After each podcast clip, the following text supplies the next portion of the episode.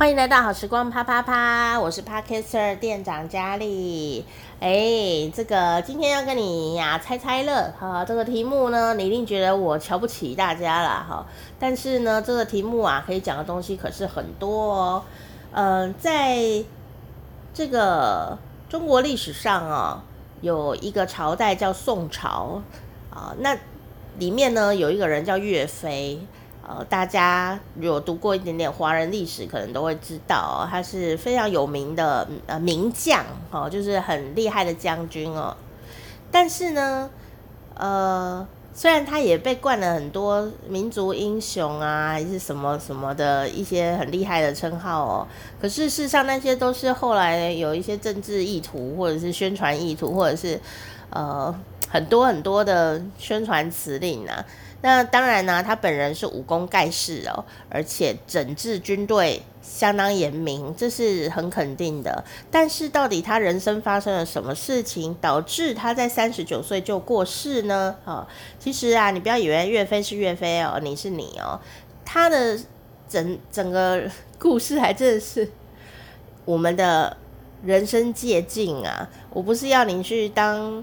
爱国英雄不对，不是哦。等一下呢，再好好跟你聊哦。总之啊，我们先来聊一聊岳飞。最多人知道的这件事，就是他背后听说有刺字，写了四个字。岳飞背后写了哪四个字？题目就这么简单。这一个拿过十二道金牌的，比奥运选手还厉害哦的岳飞。他到底背后刺了什么字呢？A. 精忠报国，精是有精神的精。B. 精忠报国，金就是青青子衿，悠悠我心的金。哈。C. 尽忠报国，尽就是尽责任的尽，尽心尽力的尽。请作答。噔噔噔噔噔噔噔噔噔，你猜对了吗？看起来很简单的题目，其实真正的答案是 C，尽忠报国啊！以前大家都念错了，奇怪哦，怎么可能呢？啊，事实上啊。如果你很喜欢读历史的话，不是读历史课本哦，是读历史的话，你会发现你的人生越来越开阔，很多东西你都会发现，怎么可能？怎么会这样？哎呦，怎么会这样？这就是我们探索世界的呃方法，哈，就是大破大立。很多东西学了当然很重要，你有一个概念、一个架构，但是事实上很多东西你还要再去探索，所以呢，呃。你会发现很多东西会，呃，慢慢的被颠覆，不是有人改课纲，而是很多东西它慢慢的更加考证了以后，有些答案会跟以前不太一样，这就是知识重要的地方，它会 update，它会更新。科学会更新，历史也会更新，哈，因为考古的关系或者各种的考证的关系哦。那我们今天就来聊一聊岳飞，他背后到底怎么了？岳飞他背后刺了四个字：尽忠报国。那为什么我们会一直讹传他是精忠报国呢？因为啊，他的老板就是南宋第一个皇帝宋高宗。那宋高中呢？我在搜寻的时候，因为我现在都眼睛不方便，我都用语音搜寻。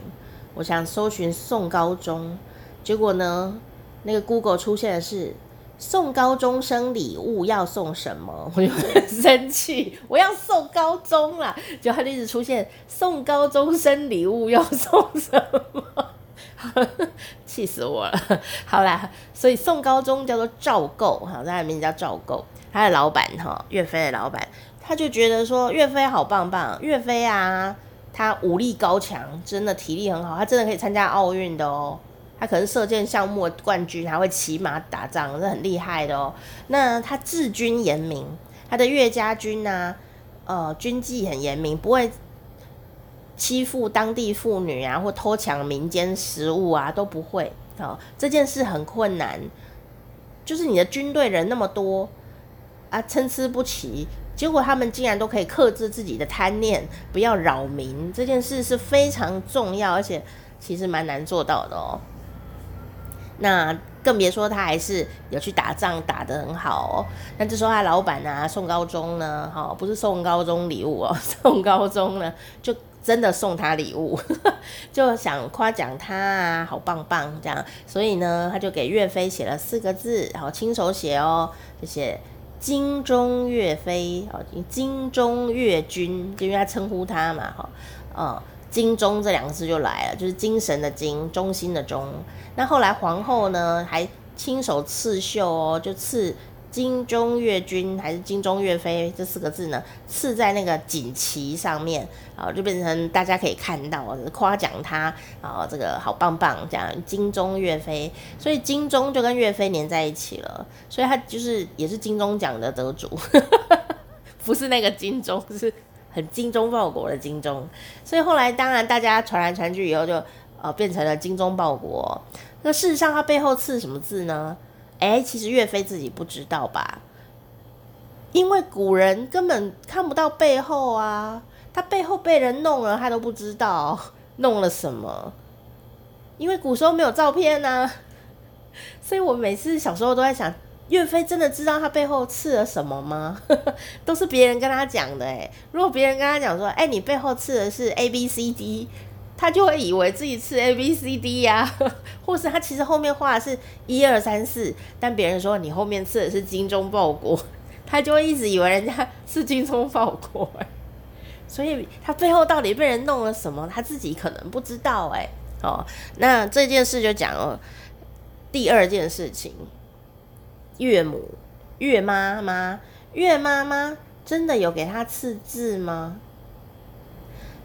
刺，我小时候就觉得很奇怪，刺青是一个专门学问呢。你如果自己乱割啊，可能会破伤风啊，然后组织皮肤组织会呃乱长，甚至会死掉，所以还要灌墨汁进去耶。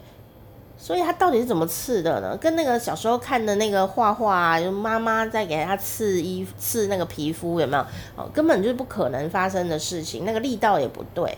哦，所以我就在想到底谁刺字啊？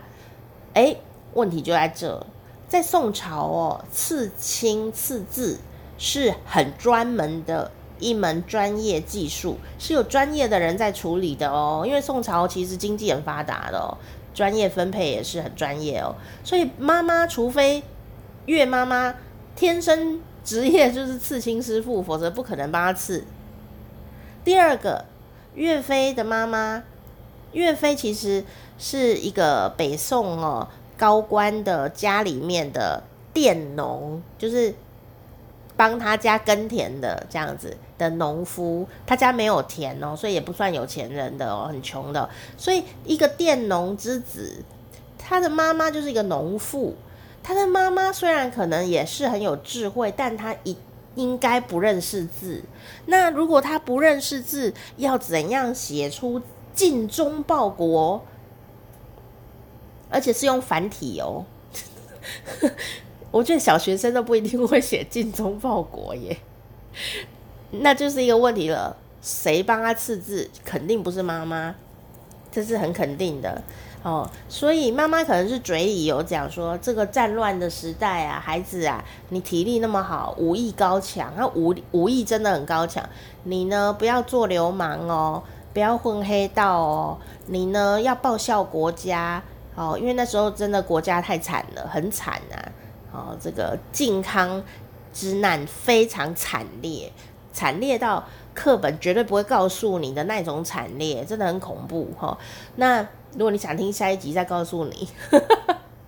真的很可怜，所以你回到那个人的那个年代啊，诶，妈妈会告诉他孩子啊，你体体育这么好，身体强健哦，你不要混黑道哦，你要的话就是精忠报国，这很很很有逻辑、很有智慧的一段说话，所以他可能就记住妈妈的话，那他后来可能就找了真的专业的刺青师傅帮他刺字，这是有可能发生的，但是呢。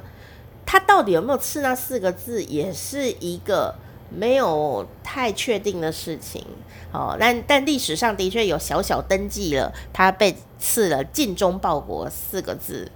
到底岳飞的故事，好，接下来如何呢？